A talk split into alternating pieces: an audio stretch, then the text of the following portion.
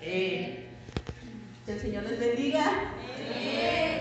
Les invito a ponerse de pie y vamos a estar abriendo nuestras Biblias en el Evangelio según San Juan, capítulo 12, versículo 25. San Juan, capítulo 12, versículo 25.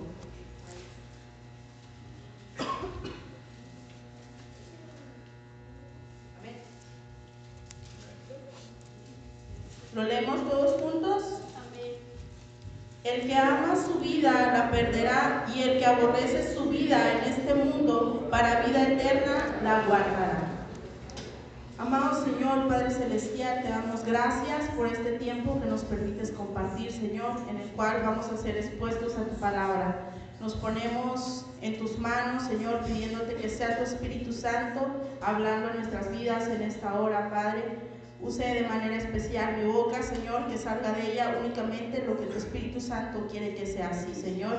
Te pido que obres en la vida de mis hermanos, que podamos entender y llevar a la práctica lo que en esta hora se va a exponer, Padre Santo. Santifícanos en tu verdad, Señor. Tu palabra es verdad. Gracias te damos, Jesús. En tu nombre, amén y amén. Pueden tomar su lugar.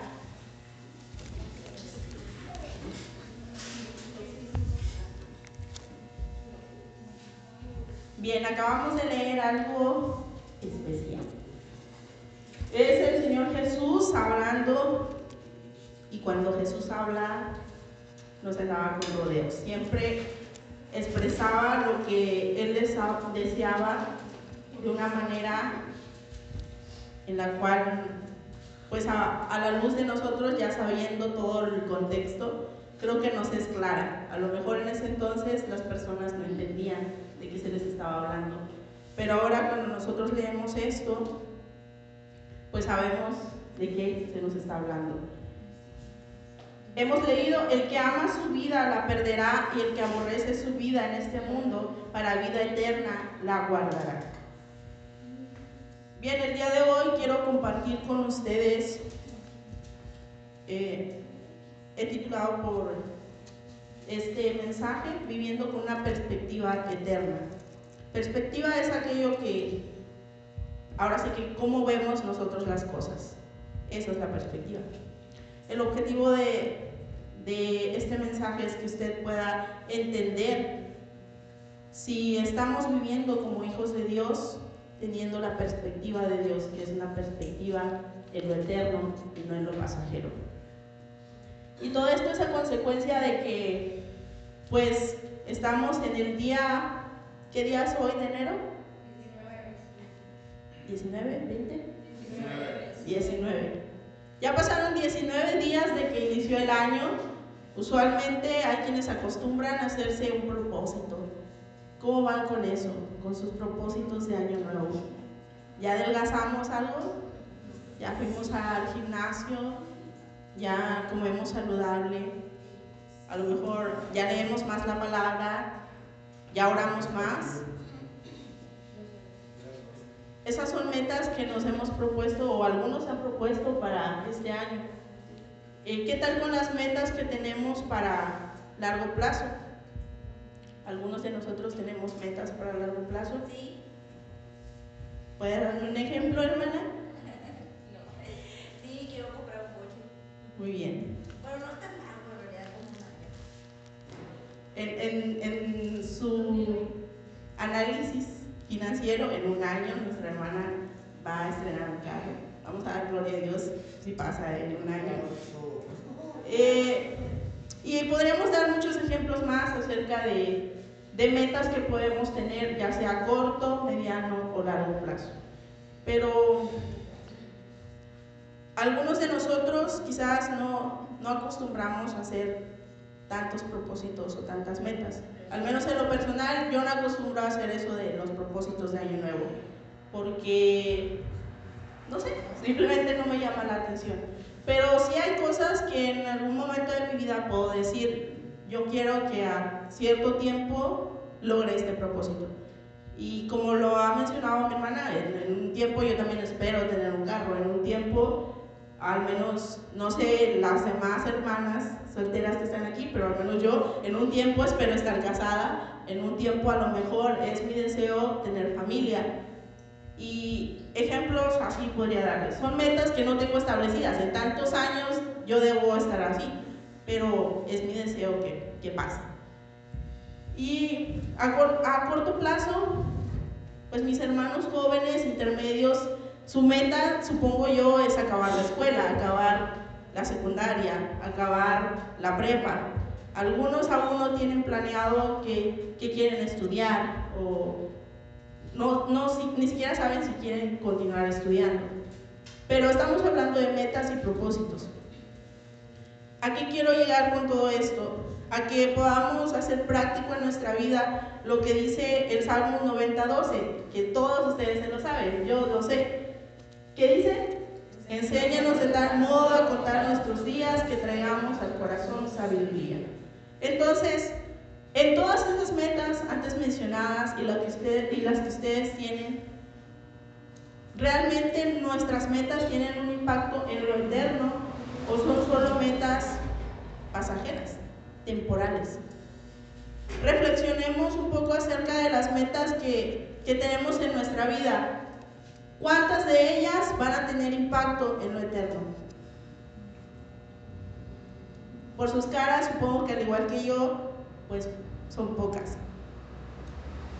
Y bueno, nos damos cuenta de esto, debemos reflexionar que necesitamos la ayuda de Dios a través de su palabra para colocar y adaptar nuestros pocos días de vida en una perspectiva eterna. Nuestra vida debe basarse en objetivos de alcance eterno y no solo temporal. La Biblia nos dice que debemos vivir como si fuéramos a vivir para siempre, pero no en esta tierra. Debemos vivir en preparación para la eternidad con esperanza a una eternidad con Dios. Ese es el propósito de lo eterno. Entonces, volviendo a un poco a lo mencionado antes, el desear, para mí, un coche, el desear estar casada y el desear tener familia, no tiene impacto en lo eterno. Y esa es la verdad. ¿Por qué? Porque pues mi coche, mi esposo y mi familia no me van a acompañar o no pueden ir en combo conmigo cuando me vaya a la eternidad a la presencia de Dios. Y es enterarte de esto o darte cuenta de ello. Porque hay veces que, ya lo sabemos, pero ah, queremos hacer de cuenta que no es así. Eh, a veces las, las cosas obvias son las que no son pasadas por alto. Las obviedades a veces nos sorprende darnos cuenta que estaban ahí y que no las observamos. Así que quiero compartir con ustedes el día de hoy cuatro puntos con los cuales nosotros podemos saber que tenemos una perspectiva eterna. Si decimos todos nosotros que somos hijos de Dios, por consecuencia tenemos la misma perspectiva de Dios y esta perspectiva es eterna, porque Dios no está sometido ni a tiempo ni a espacio. Dios es, fue y será. Él está en los tres tiempos, pasado, presente y futuro. Y por ende, la perspectiva del Hijo de Dios debe ser la misma. Que estamos en un momento que es eterno. Este es temporal. Y este es nuestro primer, primer punto. Aquel que tiene la perspectiva eterna vive consciente de que esta es una vida temporal. Y para mayor ejemplo claro lo tenemos en palabras de Jesús en Lucas 12, versículos del 16 al 21, donde nos da una parábola bastante clara, que es el rico insensato. Yo creo que muchas veces lo han leído. Lucas 12, 16 al 21, que dice, también le refirió una parábola diciendo, la heredad de un hombre rico había producido mucho, y él pensaba dentro de sí diciendo, ¿qué haré? Porque no tengo dónde guardar mis frutos. Y dijo, esto haré Derribaré mis graneros y los edificaré mayores, y allí guardaré todos mis frutos y mis bienes, y diré a mi alma, alma, muchos bienes tienes guardados para muchos años, repósate, come, bebe, regocíjate. Pero Dios le dijo, necio, esta noche vienen a pedirte tu alma y lo que has provisto, ¿de quién será? Así es el que hace para sí tesoros y no es rico para con Dios. Versículo 34, porque donde está vuestro tesoro, ahí estará también vuestro corazón. Me gusta cuando yo no tengo que explicar tanto y la Biblia es más clara. Y es así, nosotros podemos argumentar muchas cosas acerca de nuestras posesiones, nuestros bienes y lo que deseamos en nuestra vida. Sin embargo, es claro, Jesús cuando habla y nos dice, puedes juntar muchas cosas, pero ¿quién te asegura que puedes disfrutarlas? Puedes hacer muchas metas a corto, largo, mediano plazo, pero ¿quién te asegura que vas a vivir para llegar a esas metas? Entonces, considerando esto, si mis metas ni siquiera tienen una mira a lo eterno, realmente qué estoy haciendo con mi vida temporal en esta tierra. Porque donde está vuestro tesoro, ahí estará también vuestro corazón. Lo que yo deseo, mis anhelos, lo que me he propuesto alcanzar, ahí está mi corazón. Y mi corazón está en lo temporal o en lo eterno. La palabra del Señor dice en Salmos 37, 16, Mejor es lo poco del justo que las riquezas de muchos pecadores. Vuelvo a leer, mejor es lo poco del justo que las riquezas de muchos pecadores. Hay quienes son felices deseando tener no solo cuestiones económicas, sino tener quizás una pareja, las parejas quizás deseando tener hijos, deseando tener una casa, y ya tienen una casa, desean tener una casa más grande porque ya no caben. Tienen una casa más grande y desean tener una decoración bonita para su casa grande. Tienen la decoración bonita y le falta una alberca a la casa grande, pero no puedo en esta casa grande porque no tengo patio, entonces necesito otra casa donde pueda tener una alberca. Y así nos vamos, porque el ser humano nunca está conforme. Y eso es el hombre natural. Sin embargo, la palabra nos enseña que aquel que tiene la perspectiva en lo eterno, está bien que desee cosas, está bien que necesite cosas, pero no se centra su vida en esto. Porque para decir verdad, a menos que seamos millonarios, para conseguir esa casa con alberca necesitamos trabajar, necesitamos mucho dinero. Y eso nos lleva a cuánto tiempo necesitamos trabajar para tener esa casa. Y dentro de ese tiempo, ¿cuánto tiempo nos va a quitar de estar en la presencia de Dios y de estar en la casa de Dios? Si lo vemos, todo está ligado. Y esto nos lleva a pensar nuestras metas, nos permiten vivir conscientes de que esta vida es temporal o simplemente estábamos viviendo al día. La realidad es que la muerte le pone un sello final a cada pasión terrenal, posición, posesión y ambición. Es decir, cuando una persona se muere, pues ya todo lo que deseaba, todo lo que anhelaba, todo lo que tenía, pues ahí murió también. Y para la persona, obviamente, porque lastimosamente para la familia que queda, pues es el pleito de quién se va a quedar con las cosas en algunos casos. Obviamente eso es en cuestiones de familias que no son cristianas, porque los hijos de Dios no pasan esas cosas. ¿Por qué? Porque todos tenemos una perspectiva en lo eterno, no en lo material. Así que no importa cuánto dure su vida o la mía, esta vida sigue siendo muy breve y esta vida es temporal. Santiago dijo en su carta, Santiago 4:14, cuando no sabéis lo que será mañana, porque, ¿qué es vuestra vida? Ciertamente es neblina que se aparece por un poco tiempo y luego se desvanece. Entonces, Moisés también expresó esto en el Salmo 90.10. Los días de nuestra edad son 70 años y si en los más robustos son 80 años, con todo, su fortaleza es molestia y trabajo porque pronto pasan y volamos. ¿Qué quiere decir? Así vivas poco o mucho, es cansado, es, es pesado para la persona, pero simplemente te vas de aquí y no te llevas nada. Comparado con la eternidad, el promedio de la vida del hombre no es nada. Entonces, mi perspectiva, ¿cuál está siendo en esta vida?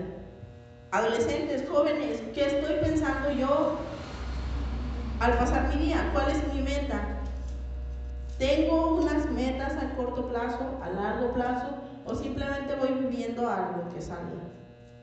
Sin ningún impacto en el eterno. Entonces, el primer punto es, aquel que tiene la perspectiva eterna vive consciente de que esta vida es temporal. Entonces, las muchas posesiones que yo tenga no me van a llevar a la presencia del Padre y no me, y no me los puedo llevar a la presencia del Padre. Punto número dos, vivimos conscientes de que no somos de este mundo. Es decir, somos extraterrestres. El Hijo de Dios que tiene una perspectiva en lo eterno es consciente de que no es de este mundo. ¿Cómo es nuestra actitud como hijos de Dios con el mundo? Hablamos del mundo, no del planeta Tierra. Sabemos que hablamos como el mundo, aquello que no es de Dios. Aquellos que no son de Dios y aquellas cosas que no son de Dios, eso es el mundo. Entonces, ¿cuál es nuestra actitud con respecto a eso? ¿Simpatizamos con el mundo?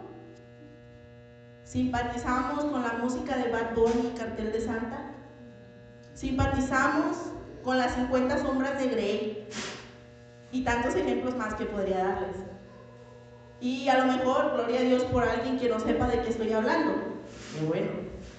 Más sin embargo, la palabra dice que aunque no somos del mundo, estamos en el mundo. Entonces es imposible que no sepamos qué es eso. Gloria a Dios por aquellos que no saben, porque aún así yo sé que hay personas que no pueden saberlo. Pero en el ambiente de los adolescentes y de los jóvenes, lo dudo mucho que no sepan. Entonces, estamos simpatizando con esas situaciones. Estoy simpatizando con el chico que yo sé que no es cristiano, pero me gusta bastante. Entonces, estoy simpatizando con el coqueteo con ese muchacho. Eso es simpatizar con el mundo. Estoy simpatizando con mis amigos que no son cristianos haciendo bromas que ofenden a Dios. Eso es simpatizar con el mundo.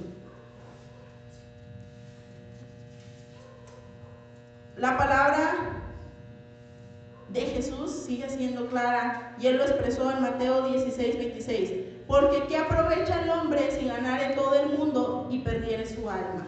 ¿O qué recompensa dará el hombre por su alma? Es decir, ¿de qué le sirve al hombre si se ganara el mundo entero? Si tuviera todas las cosas que los demás del mundo tienen, si pudiera hacer las cosas que los demás del mundo hacen, de nada le sirve porque su alma se pierde. Y si su alma se pierde, el hombre por sí mismo no puede hacer nada y no puede dar nada a Dios para recuperar su alma.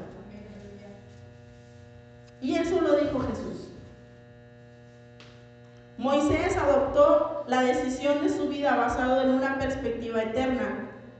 Y esto lo expone en la carta de los Hebreos 11, capítulo 11, versículos del 24 al 26, y dice, por la fe Moisés, hecho ya grande, rehusó llamarse hijo de la hija de Faraón, escogiendo antes ser maltratado con el pueblo de Dios que gozar de los deleites temporales del pecado, teniendo por mayores riquezas el vituperio, quiere decir desaprobación, de Cristo que los tesoros de los egipcios, porque tenía puesta la mirada en el galardón.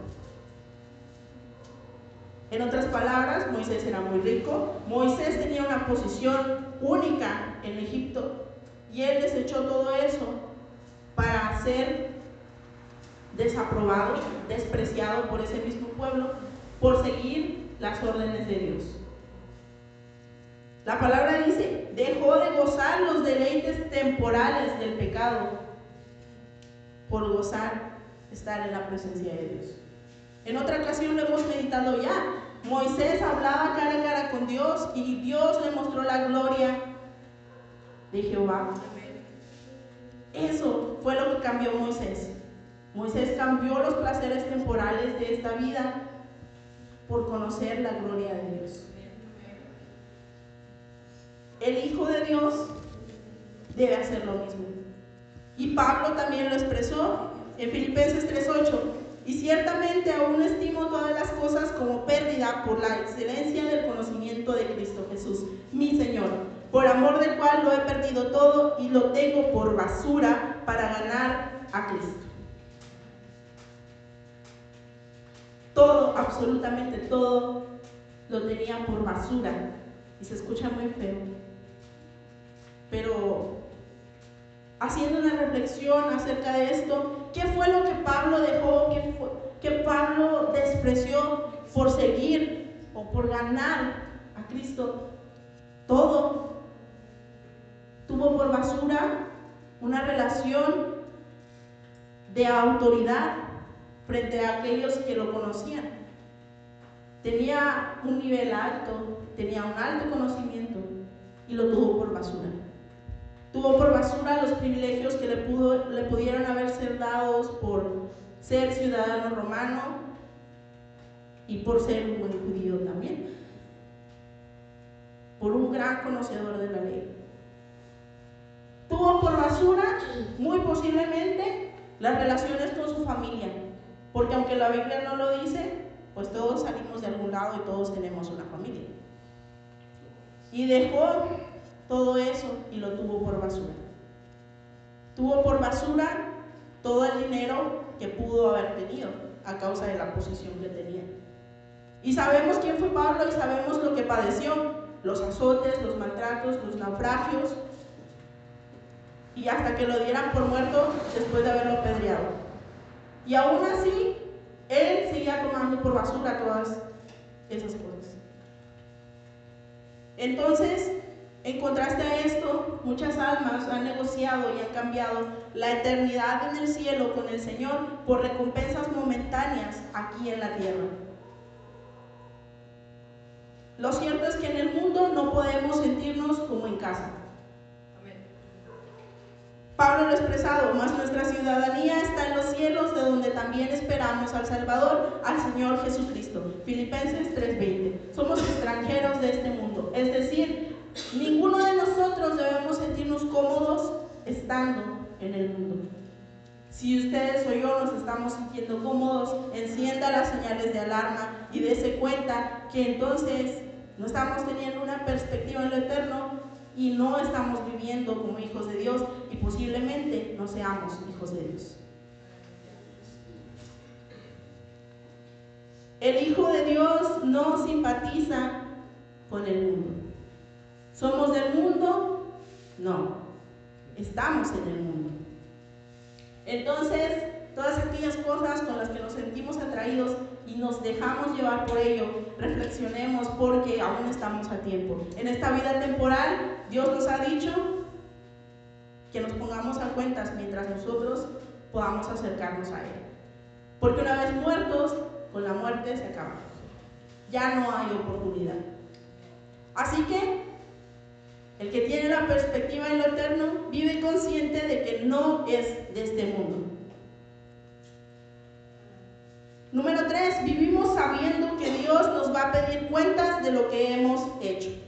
Sabiendo todo lo antes mencionado, día a día vivimos sabiendo que Dios nos va a pedir cuentas de lo que hemos hecho. Aun cuando queramos ignorar esa palabra, es verdad. La brevedad de la vida no es la consecuencia más seria de la muerte, sino que mucho más alarmante es lo que asegura la Biblia que ocurre después de ella. Y esto es, y de la manera que está establecido para los hombres que mueran una sola vez, y después de esto, el juicio. Y esto todos los hijos de Dios lo van a pasar. Todos vamos a pasar por el tribunal de Cristo. Aunque para los cristianos la muerte ha perdido su aguijón gracias al sacrificio expiatorio del Señor Jesucristo por nosotros y por su resurrección en favor nuestro, ¿quién puede decir que ha vivido una vida en forma tal que tiene la confianza suficiente para enfrentar el tribunal de Cristo sin ningún remordimiento o sin ninguna vergüenza y solo experimentar gozo. Con seguridad en ese día habrá lágrimas de profundo dolor, remordimiento y arrepentimiento. Porque si bien hemos sido justificados con Cristo y tenemos paz para con Dios, eso no significa que no vamos a estar frente al tribunal y vamos a ser juzgados por ello. Somos justificados, hermanos, pero vamos a ser juzgados aún así. Tenemos abogado para con Dios, a Jesucristo el justo. Pero eso no nos exime de pasar por el juicio. Entonces, ¿qué es lo que debemos considerar cada día de nuestra vida, cada acción que tengamos, que hagamos? Eso es lo que va a pasar en el tribunal. Entonces, aquel que tiene perspectiva en el eterno piensa en eso también. ¿Cómo yo me voy a presentar delante de Dios y qué es lo que me va a juzgar a causa de ello? Pero tranquilos, felizmente su palabra asegura en Apocalipsis 7:17 que después de que comparezcamos ante su tribunal, Dios enjugará toda lágrima de los ojos porque el Cordero que está en medio del trono los pastoreará y los guiará a fuentes de aguas vivas, y Dios enjugará todas lágrimas de los ojos de ellos. Entonces, claro es que va a haber algo de que nos vamos a arrepentir, pero Dios estará ahí y nos dará consuelo, como lo ha hecho toda la vida. Pero no esperemos hasta ese momento. Pensemos en qué estamos haciendo hoy. Las lágrimas pasarán y darán lugar al eterno gozo por los pecados que nos perdonó, gracias a que el Señor Jesucristo pagó por todos. Pero el momento exacto que usted y yo estemos delante de Dios, ese nadie nos lo va a poder quitar. Todos vamos a comparecer ante el tribunal de Cristo. Número cuatro, vivimos sintiendo, y ojo con esto, vivimos sintiendo la necesidad de compartir el Evangelio. Aquellos que tienen la perspectiva de lo eterno viven sintiendo la necesidad de compartir el Evangelio. También podemos decir que no puede haber otra razón más poderosa para compartir el Evangelio que el estar conscientes de esta perspectiva eterna. Cada alma que nosotros conocemos es un ser inmortal que nunca va a dejar de existir, pero que va a disfrutar o de una dicha eterna en la presencia de Dios o sufrir el tormento en la eternidad. Allá donde dice la palabra que es el rechinar y el crujir de dientes, donde está el fuego que nunca se apaga. Tan solo voltea a ver un momento a los que estamos aquí. Todos somos salvos, o al menos nos decimos error. Pero cuando estemos en nuestra casa, cuando estemos en nuestro trabajo, cuando vayamos en la calle, también tomemos un momento y voltemos a ver a los que están a nuestro alrededor pensemos si queremos ver a ellos en la eternidad delante de Dios o queremos verlos allá en el fuego eterno. Eso es tener una perspectiva en la eternidad. Pensar si yo quiero ver a mi familia, si yo quiero ver a mis hermanos, si yo quiero ver a mi vecino quemándose. O en el sumo gozo en la presencia del Señor. Qué terrible es pensar en eso, pero esa es la perspectiva de Dios. Dios nos está viendo constantemente. Y eso es lo que pasa por, su día diariamente al observarnos a usted y a mí. Jesús vendrá y nadie sabe el día ni la hora, dice la palabra del Señor. ¿Cuánto tiempo nos quedará realmente para yo poder compartir con mis hermanos, compartir con aquellos que conozco el Evangelio y ayudarles a que se salven de eso que yo no quiero que ellos pasen y que yo tampoco quiero pasar? La palabra nos enseña que Dios no quiere que nadie se pierda. El deseo de Dios no es que todos se vayan al lago de fuego. Por eso nos ha puesto aquí en la tierra. Así que Somos llamados a tener una perspectiva eterna cada instante de nuestra vida, no solo cuando venimos a la iglesia los días de servicio, sino cada instante de nuestra vida. Todo es temporal, nada nos llevamos. Saludos. No somos de este mundo.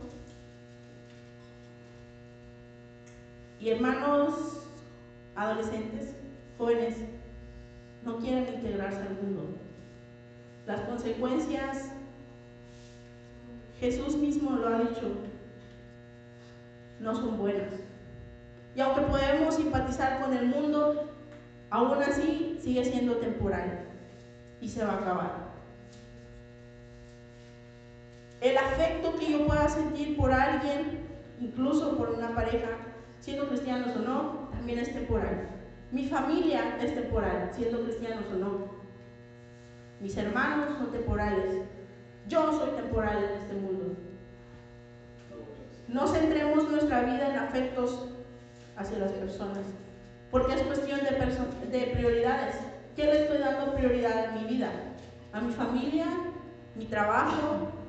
¿Mis deseos? ¿Mis aspiraciones por encima de Dios? Bien, eso no es tener perspectiva en lo eterno. Recordemos que de todo esto rendiremos cuentas delante de Dios. Y reconozcamos que al igual que nosotros tuvimos la necesidad, aún hay almas que necesitan la salvación de Cristo. Seamos conmovidos, pidámosle a Dios, si no tenemos compasión, pidámosle a Dios. Si no tenemos sabiduría, pidámosle a Dios. Y la palabra nos dice que dará y en abundancia. Si no sabe cómo hablarle a los demás, cuente su testimonio. Si no tiene testimonio, quiere decir que no ha tenido una conversión. El Señor nos da siempre la advertencia y nos da las consecuencias que van a pasar si, si no hacemos su voluntad. Es nuestra decisión si tomamos o no la decisión de seguir o dejarlo. Seamos compasivos con los demás, recordemos que también necesitan ser salvados. Recordemos que también somos pecadores y recordemos que también alguien nos habló de Cristo. En las pequeñas cosas surgen los grandes problemas. ¿Cómo vemos a los demás a nuestro alrededor? ¿Como hermanos que necesitan la salvación? ¿Como personas o como animales de los cuales reírnos?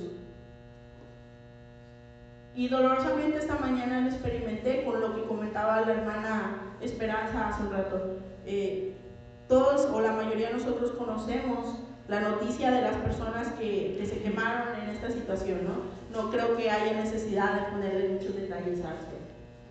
Lo doloroso de esto es que no hay compasión en la humanidad, y eso es claro. Sin embargo, me resultó sorprendente ver que no hay compasión ni en los hijos de Dios vi personas que se dicen hijos de Dios compartiendo algo que nosotros conocemos como memes, algo gracioso, con imágenes de personas quemándose.